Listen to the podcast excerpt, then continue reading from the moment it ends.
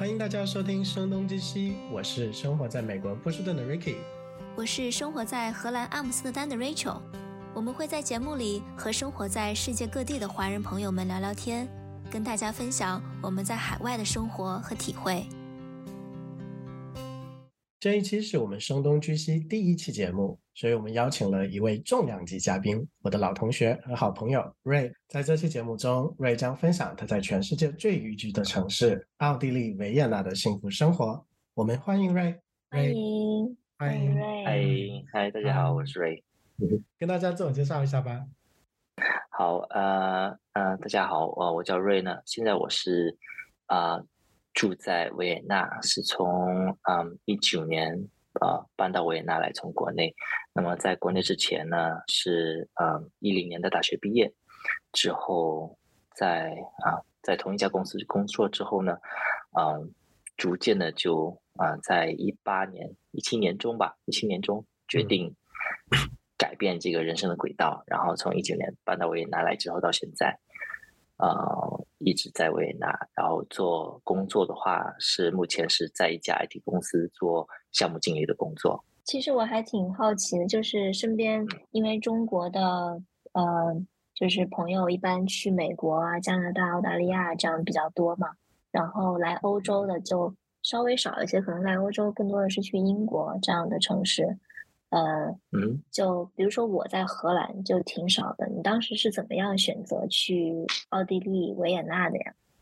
嗯，其实这个原因是非常简单，因为啊，我是在一六年啊，因为因为工作出差的时候来到维也纳，然后就认识了我现在的 partner，然后呢，在之后跨国恋第一次。对，第一次见面之后，其实没有太多的感触。然后因为觉得就是你知道，就是有点像，呃，露水姻缘的意思，就是过了这个周末，然后大家就 分道扬镳。嗯，就是在第二次来到欧洲的时候，嗯，当时我还我还不在维也纳，我当时在塔林，在爱沙尼亚塔林。他是看到了我的呃状态，就分享朋友圈分享之后，就说：“哎，你你来到欧洲啦。”然后要不要再见个面？然后他就飞去塔林找我。后来一来二去的，才决定在一起。在在一起之后呢，嗯，就慢慢的就决定，啊，比较啊，就是认真的对待，然后才最后就决定说，啊，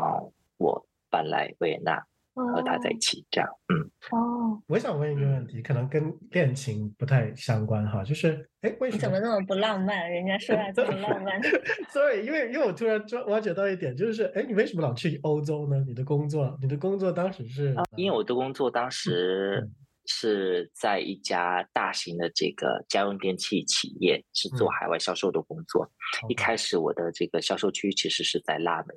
那我在拉美，呃。工作了四年之后，调到了欧洲这个团队，然后负责中欧和北欧的这个销售工作。所以那我就会自然而然一年会有两到三次的这种出差。出差的话就是各个国家这样跑去见客户这样。所以呃跑的同时呢，那周末的时候有有一些时间，那就会在有些周边的城市转转之类的，所以就会啊认识一些新的朋友。但是也没有太想太多，很少的情况下会会。开花结果，但是就是一旦来，有的时候来以后挡都挡不住，就是这种感觉。这其实我来的时候，当时我还有点嗯嗯有一些顾忌，因为这边不是一呃母语不是英语国家，就是那在以前在大学的时候，你是如果说从初中开始、高中开始学习的都是英语嘛，那么在这边它是以德语为为母语的国家，那么来了之后，其实我就要。放开我之前所学的这个英语和其他等等，那就从头开始学德语。我现在德语也就是中级水平。呃，很幸运的是，我现在的工作呢是用英语来去跟这个泛欧的这个客户去沟通。对，以后我们还特别想问一下你这个问题，因为我也是在荷兰工生活嘛，然后我的荷兰语根本就不能算是中级水平，就可能。一两岁小孩子的水平吧，因因为荷兰可能它的这个国际化的这个程度可能更高一些。在对奥地利来说，我如果德语学不到中级，我的居留、我的研研研居留都会是一个小问题，因为我就拿不到长期的居的居留，我必须要学到这个等级才可哦，我我们这边也需要这个过语言考试，我们才能拿到永居。但是，嗯，那个语言那个考试显得太容易了，就是我觉得荷兰人可能太过于宽容了啊。然后我身边所有的人，我认识的没有一个没考过这个考试的。当然也有这一点，我觉得就是我们的。种族天赋对对中国人来说，所有的考试都不是问题，真的就是我们总结的这个考试规律和这个这个技巧，实在是领先他们好几代。我觉得，对，就啊，所以所以我想我想问，就是就是我们就是到这种欧洲国家，可能这也是一个来欧洲国家华人比较少的原因哈，就是毕竟还要学习另外一个语言。然后这也是挺大的一个一个障碍的。对，在这边你想要真正去融入这边的生活，那你必须要有能力和这个学习的一些学习的意愿，去去去学习去融入。那么在这边很多的华人是啊，要么是华二代，或者他们就是纯粹是来打工来挣钱，然后毕竟还是要回国内的。那他们的这个生活圈子是完全的华人的圈子，他们啊是。不会去很主动的去融入当地的这个生活。那我就想了解你在奥地利，你觉得你现在的生活圈子算是在华人圈，还是在奥地利人圈，还是在国际友人圈，还是在什么样一个范围内？其实我觉得应该是百分之八十是在本地奥地利人本地的这个圈子里面，因为我的所百分之九十的朋友都是。啊，奥地利人，然后有百分之十的这个外国人啊。我在这边的话呢，除了上班，上班的话基本上都是外国人，都是在本地的，和和一些呃国际的呃同事。然后在上班之外的话，我所其他朋友本地人，以及我在这边是有自己一个爱好，就是打羽毛球。我参加了这边本地的俱乐部，嗯，我在打维也纳二级的这个联赛。那么。呃，那这边的话，我们的我的队友，嗯，百分之也是百分之八十是奥地利人，那百分之二十是是国际其他国家的人，跟他们在一起的话是说说英文为主，但是就是如果是去跟同事啊，他们那些去呃社交的话，还是用我的半调子德语去去好厉害，去交流交交通。起码你有半调子，我连。连一个调都没有，所以就，所以真的就靠荷兰人能说两句英语。嗯，因为因为因为我，对，在这边主要是因为啊，主要是因为我的这个 partner 他是奥地利人，那么是通过他认识了他原先的朋友，那那自然而然我就交到了朋友，同时呃，慢慢的就变成我自己的朋友的时候，那我就会有慢慢的呃呃。组建成了我自己的一个朋友圈子，现在是，当然也不算特别大，但是就是能够经常一起出来啊吃饭啊，去泡吧等等等等，去做什么都可以有，嗯，会有个固定的朋友圈子，这样，这样的话会让自己不会觉得太寂寞，或者说太嗯没融入，嗯。嗯，那我觉得你基基本上就是很融入的那种感觉了，我觉得因为对我来说没有问题。我感觉很舒服，现在，嗯。嗯，其实我我其实想问一个问题，就是关于呃，就维也纳嘛，就是一直都是全球最幸福的城市的榜首嘛，对吧？对，我觉得我想问一下，就是说你你感觉就是说你对于幸福的这个定义是什么呢？就是或者是说你为什么会觉得维也纳人？会感觉到自己很幸福，然后你你自己现在幸福吗？就因为我听你的表达，应该你现在是一个很舒适的这样一个状态。总总体来说，对，就是在在维也纳，我感觉很舒服。那么其实也就是另一个方面来说，就是觉得也是很幸福。为什么？因为在维也纳，它这个城市不大不小，呃，所有的地方，它的这个公共交通是我觉得我去过的全世界的城市中最好的。嗯，都不能说有跟他媲美的，我觉得就是我觉得就是最好的，非常非常舒服。去到任何一个地方，你只要一般只要换乘一次啊，公共交通就可以到一个小时之内。那么其他的来说，它的生活指数就是它的嗯生活成本也会也是相对来说是比较低一些的。嗯然后呢，它的这个食物的质量也好，那么呃平均人口的素质也好，我觉得都非常的稳定，嗯。而且就是在高位的这种稳定。它不像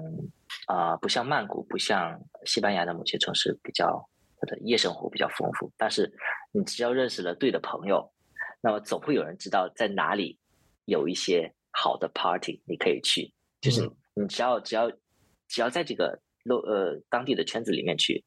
你总能你想你想去做什么，总是有地方可以让你去，就是大家会聚在一起去做嗯呃一些事情。嗯嗯，而且奥地利人很出名的一点就是喜欢吃，所以各哦各在在在这个呃吃的方面，虽然我是一个中国胃，喂，啊奥地利人他们比较著名的吃的是什么食物？香肠吗？香香肠是有，但是香肠其实更更倾向于德国那边。在奥地利最出名第一个就是炸猪排，哦，奥地利叫哦 Schnitzel，那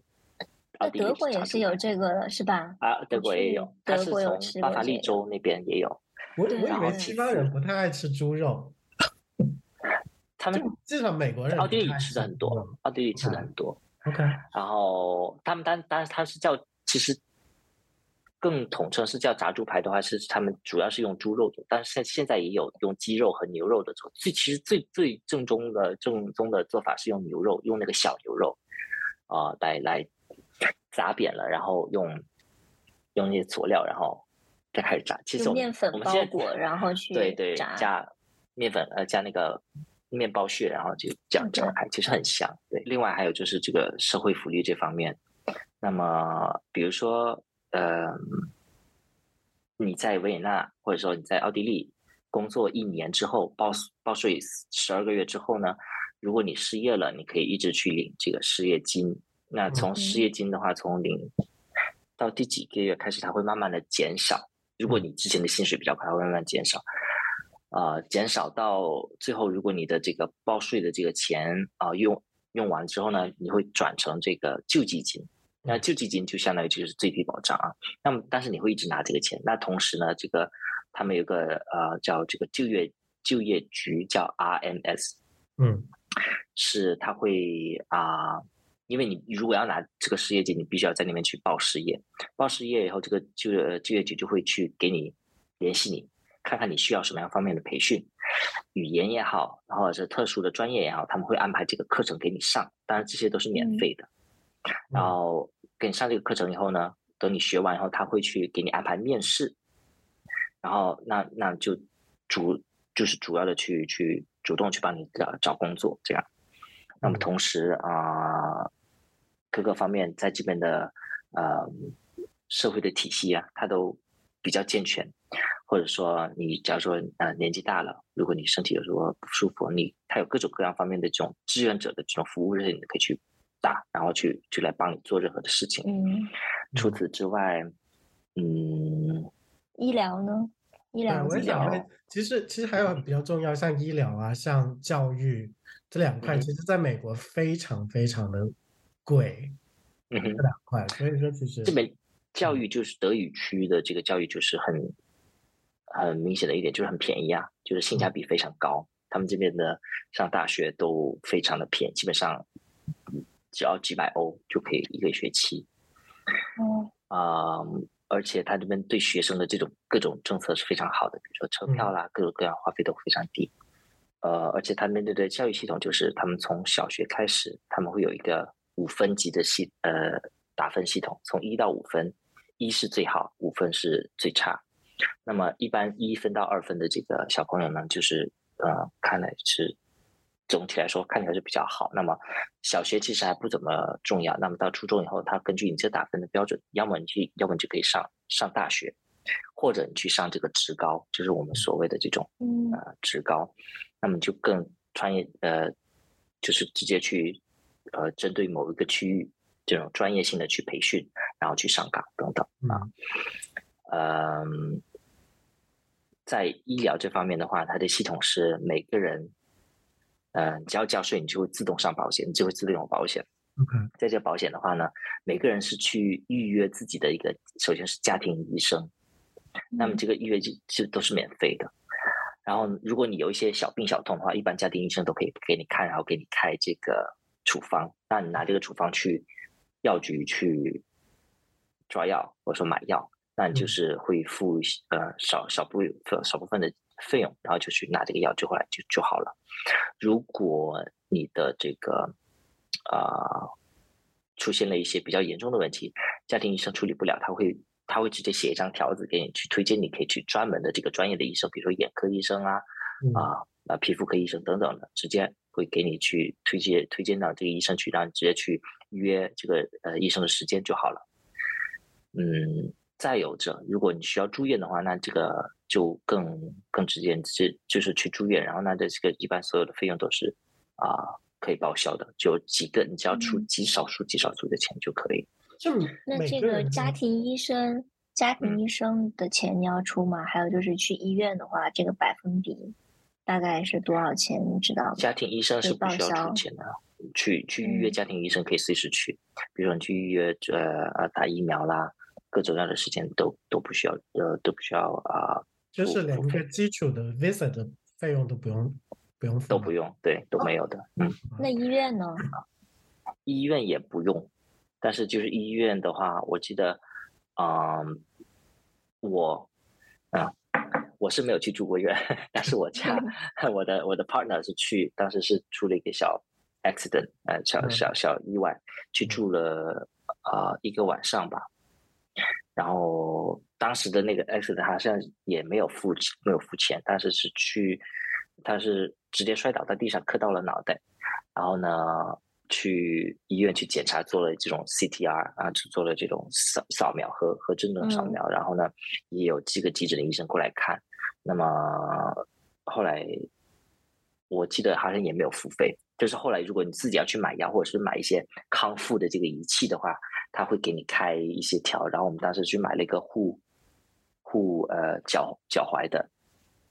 嗯，所以就付了几十欧这样子，嗯嗯，总体来说都看来这个医疗还是保障还是挺好的，基本上自己不要太出什么钱，嗯，然后也是只要在这边有工作，嗯，然后自动就是就也不要交保险的钱，就好你刚刚说缴税就可以了，钱吧，缴税你只要缴税，公司是帮帮你上保险的，OK。自己不要出保险钱，这个太这个太爽了。像我们每个月我要交一百多欧的保险，对我也得。保险就是另外一个话题了。奥地利的贫富差距是不是不太大？就是对，奥地利贫富差距不太大。嗯，是的。像这种税收高的国家，应该都是属于贫富差距不是那么大，富人都要交很多的税，然后都 贴补给穷人了。对我现在，我现在都不算。嗯，我现在都不算高收入，但是我现在要交百分之四十五的税哦。嗯，对啊，我们都是交百分之五十这样子的税。那因为你们都是高收入啊，高收入 没有，它的门槛真的很低。对，啊，所以所以在这边就是我会觉得，就是有很多人啊，就觉得你给我升职，我不想升职，就是给给我 promotion，因为我我我我。得到了那么高的头衔，我要干更多的活，但是最后那一部分的钱都在那个最高的那个缴税的那个部分，嗯，然后最后最后可能最后每个月多五十块钱，出去吃吃顿饭都不够，我还给你想那么多的复杂的事情在工作上，或者有一些人就直接一周就只工作四天，因为我们是可以有就是有一些家里有孩子的人是可以工作四天的，那他们肯定工作四天，因为。你你工作五天的那个钱，把一天去交托儿所的钱也不够，或者你工作四天，其实最后缴的那个税也跟工作五天就是少缴一点税，最后拿到手上的收入也是没有差距的。嗯，所以我爸总是说我变得没有斗志了，就是 觉得他有斗志都是交税去了。你的收入，假如说呃，他们按如果按百分比来说，如果你的收入比如说比如在百分之三四十，这个金金字塔的一个。等级来说，你在三四十，要上上到百分之十，你只要多多收入几百块。那么，这比如说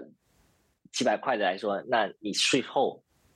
几百块，那税前可能就是一千多的这种差距来说，你就上到百分之十。但是你想，哈像跨越很大，实际上差距并不大。有一些你你理财做得好一点，这个轻轻松松就已经跨越掉了。嗯，就是 Ray，你你刚刚有讲到，就是说你是因为你的嗯 partner，然后去到的维也纳啊，那我想知道这个呃这个过程吧，就是当时你是嗯通过呃 fiance 的签证过去的吗？还是还是怎么样子的一个就是流程？嗯啊对，嗯，就是首先来说，就是奥地利这个居留是出了名的难办，嗯，然后我们当时是。也就是以已经不是这个未婚的签证，而而是以这个家庭团聚团聚的这个这个呃方式去办的这个居留。那么家庭团聚的话，就是你必须就是已经是意思就是结婚了，然后嗯啊去办的这个家庭团聚。哎，所以你当时是说，那你结婚是呃通。Anyway，可能是就是你你你去到奥地利，你们结完婚，然后你又回国，对对吧？是这样吗？啊，我没有回国，因为我的例子其实比较特殊。然后正常来说，你是需要在啊奥地利或者在他认可的这个啊，好像好像是呃任何的任何的这个国家结婚了之后，去以这个文件在你的这个啊国籍国，就是第三国去去申请这个家庭团聚的签呃。的这个签证，那么当时是我是因为因为工作的原因，我已经有了这个欧欧盟的这个呃商务签证了嘛。那我当时是合法的在欧盟呃停留的。那么我们去问过了这个奥地利的这个外管局，可不可以直接就在奥地利去申请？因为如果你在呃呃本地国。去申请的话，他们也是只是收集，他们只是负责收集资料，然后寄到奥地利这边来。那么也是奥地利外管局这边去审，去审核这些资料。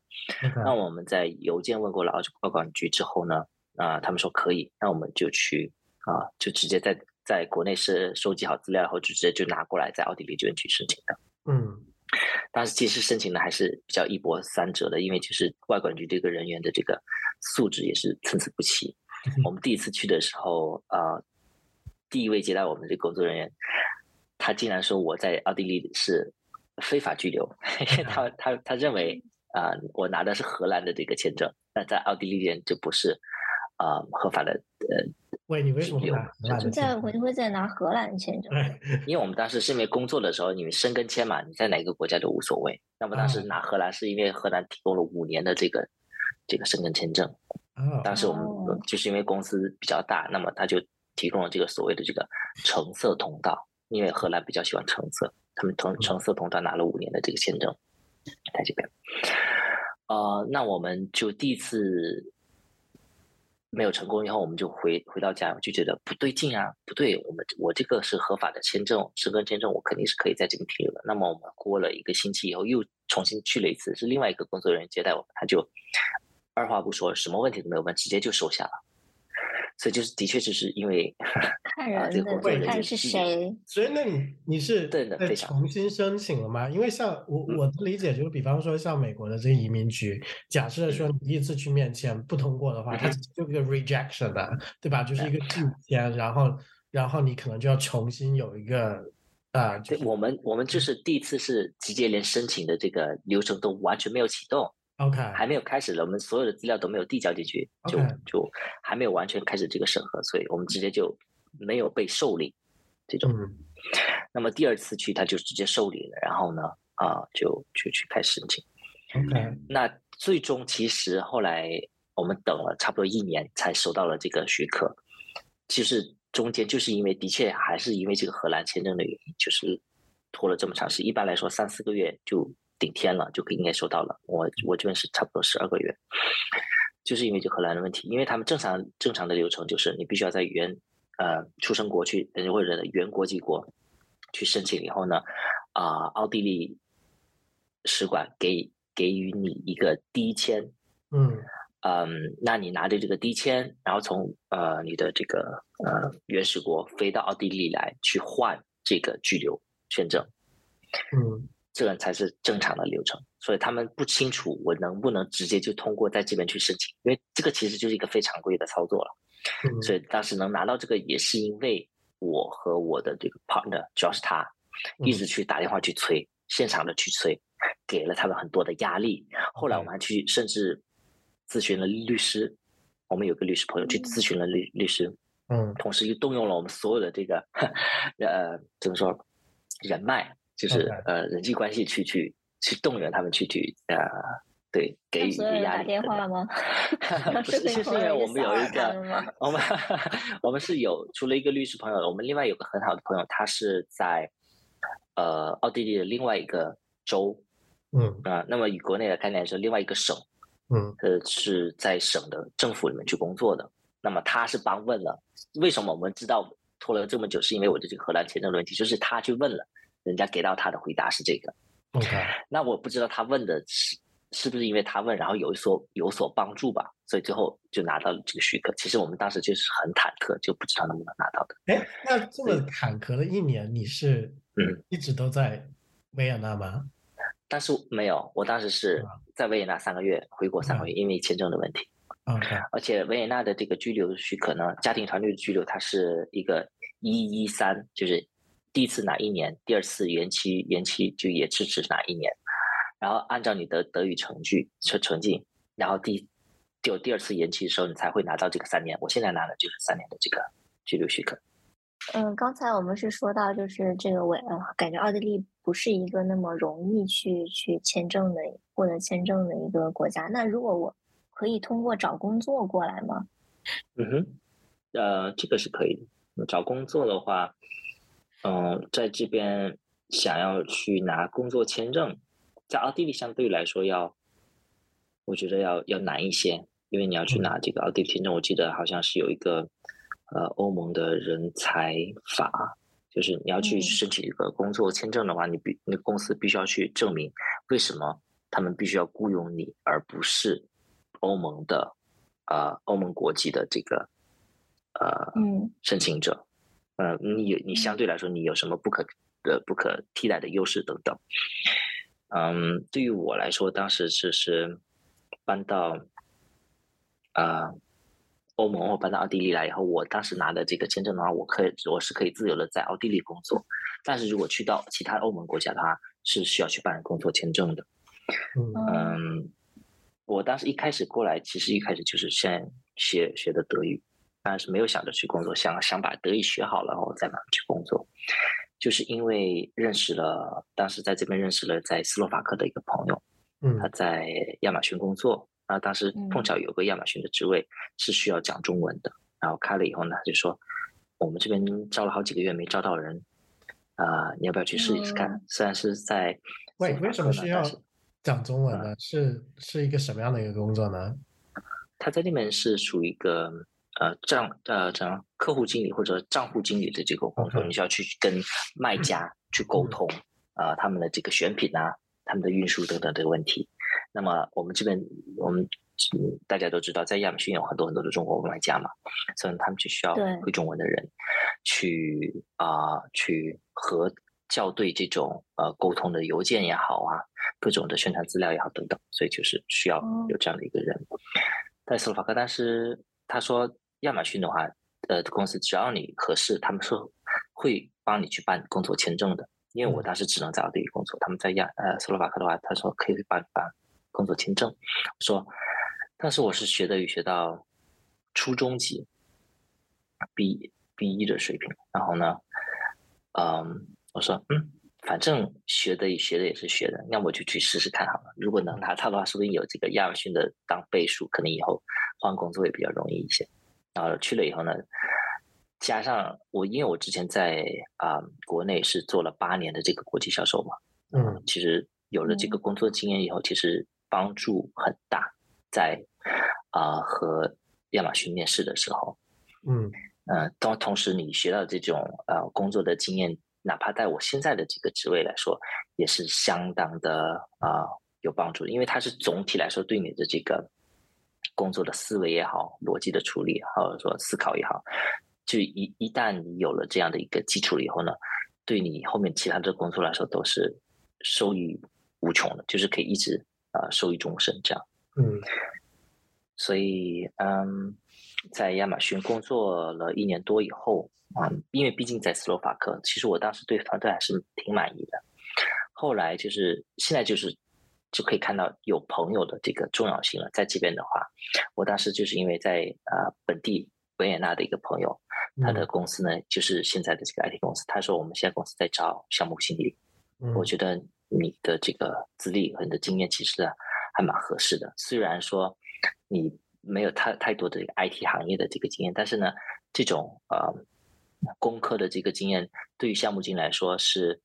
呃有是最好，但是也不是强强制需需要的。嗯，这个你可以在后面的工作中慢慢的去去汲取到。所以他就内推到我了，内推我到了他的这个公司，然后后来也就面试了一下，然后就拿了 offer 以后就决定啊从斯洛伐克转过来到维也纳，因为毕竟维也纳我生活在维也纳，那工作在维也纳也会方便很多，而且呃实话实说，在维也纳的工资的水平的确是比斯洛伐克要高一大截的，所以 还呃，所以我还是比较势利的嘛，所以就 最后来就啊，从今年哦对二二二年的年初啊转过来。我刚才想问一下，就是我比较感兴趣是你说生活好像挺挺就是生活环境挺好的，这边的工作的那种环境会很卷吗？像中国那样？玩或者像或者像美国人那么 那么努力吗？那么拼吗？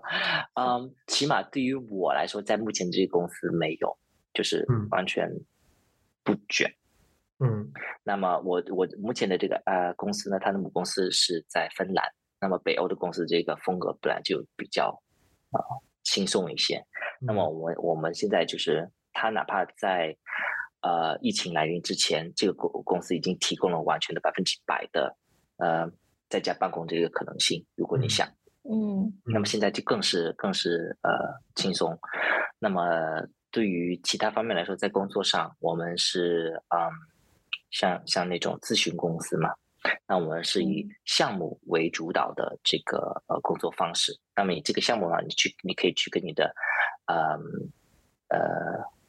经理去去说你想要做什么样的项目。你接一个，他们会去帮你协调，他们会会去啊收集你的反馈，然后去给你尽量去给你安排你想做的一些事情。嗯，而且工作强度的话，其实是非常的，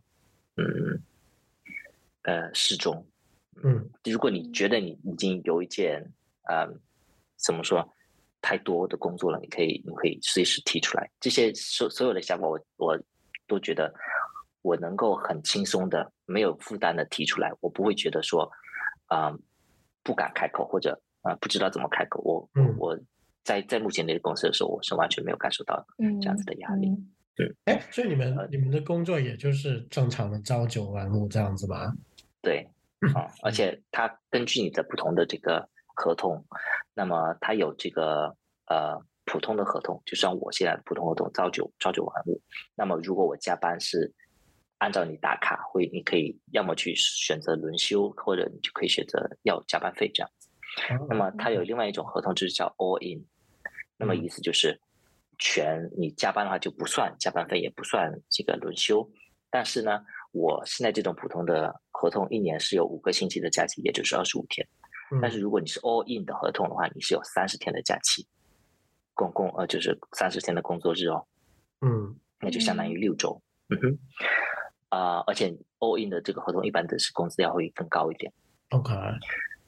工作上呢有没有什么就是奥地利人的工作习惯是当时你去亚马逊或者你现在的公司让你感觉比较震惊的？嗯嗯，当时其实我已经自己已经有一些预期，就是应该不会特别的卷。这个是跟国内最最最大的不同。我在亚马逊的时候，我在亚马逊的同事非常卷，就是亚马逊在国内的同事非常卷。对啊，而在亚马逊的名声就是很卷。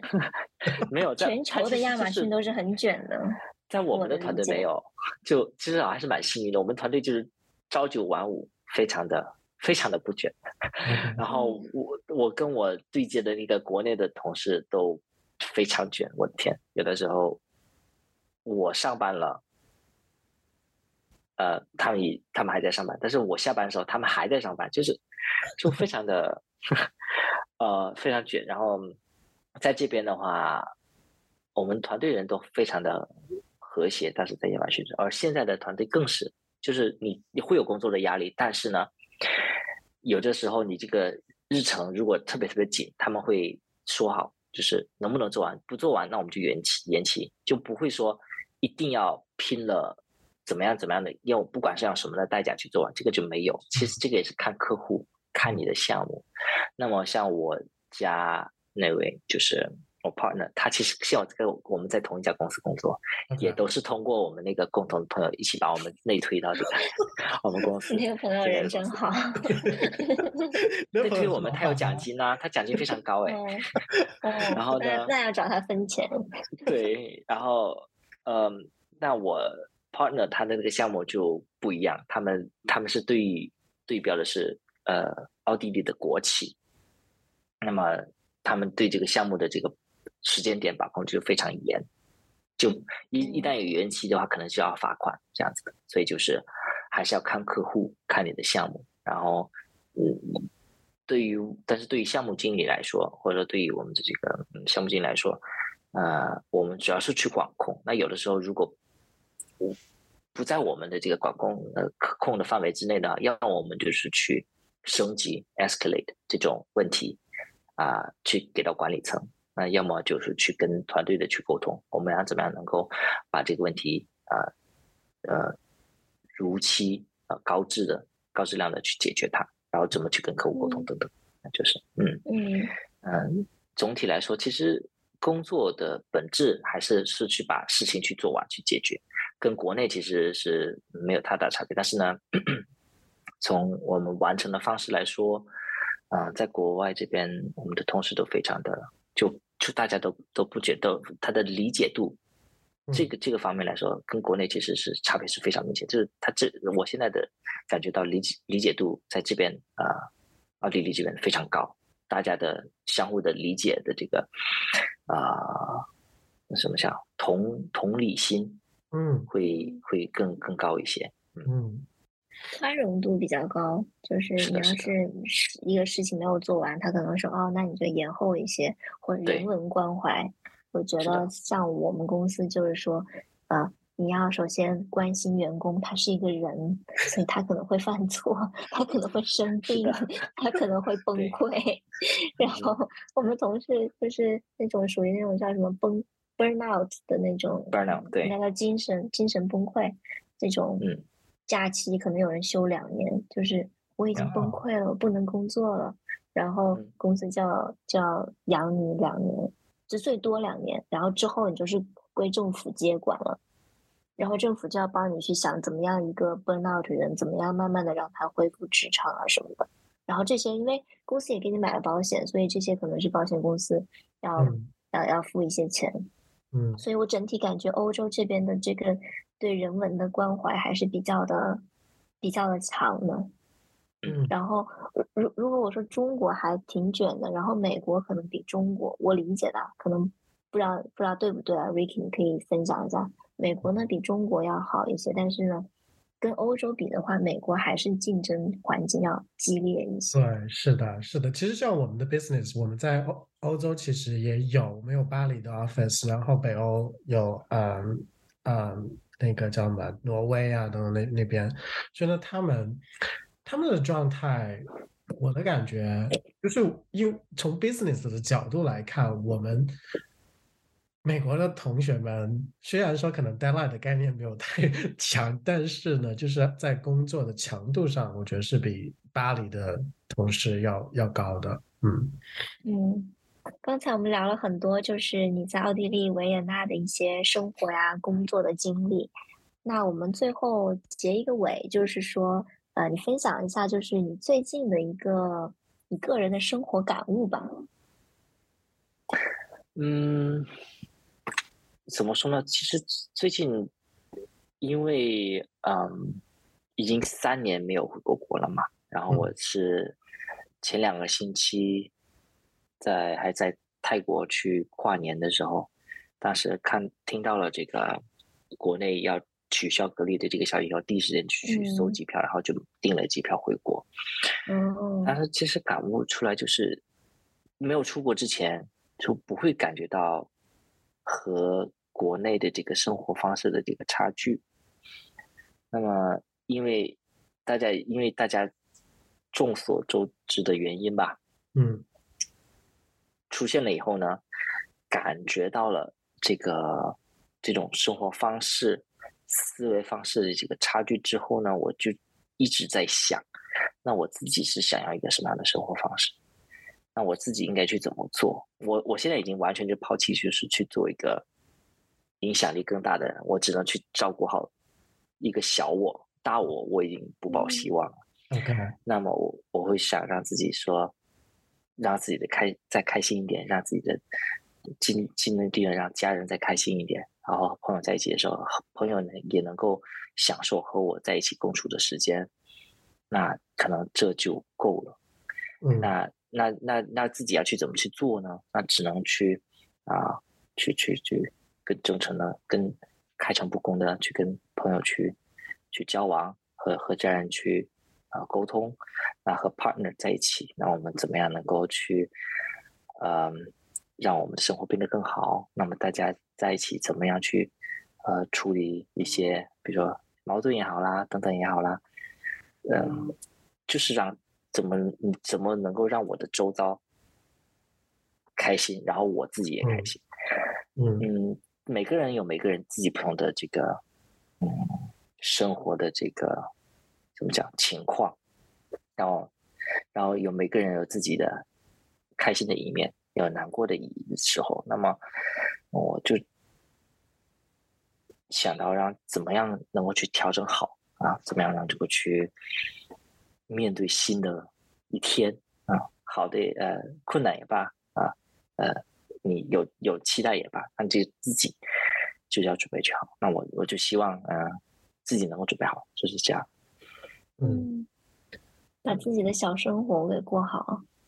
是的，其实我觉得你已经生活在了世界上最幸福的城市，应该不会再有太多的烦恼吧？我我算是很幸运的啦，我算是很幸运的。然后呢，嗯嗯，就是你想要自己对比起来，就是让怎么能够啊一步一步？但我自己当然有有一些自己的一些烦恼了啊，但那这个时候就是只能让自己去面对它啊，去去处理它，就这样。那我希望有能能听到这些啊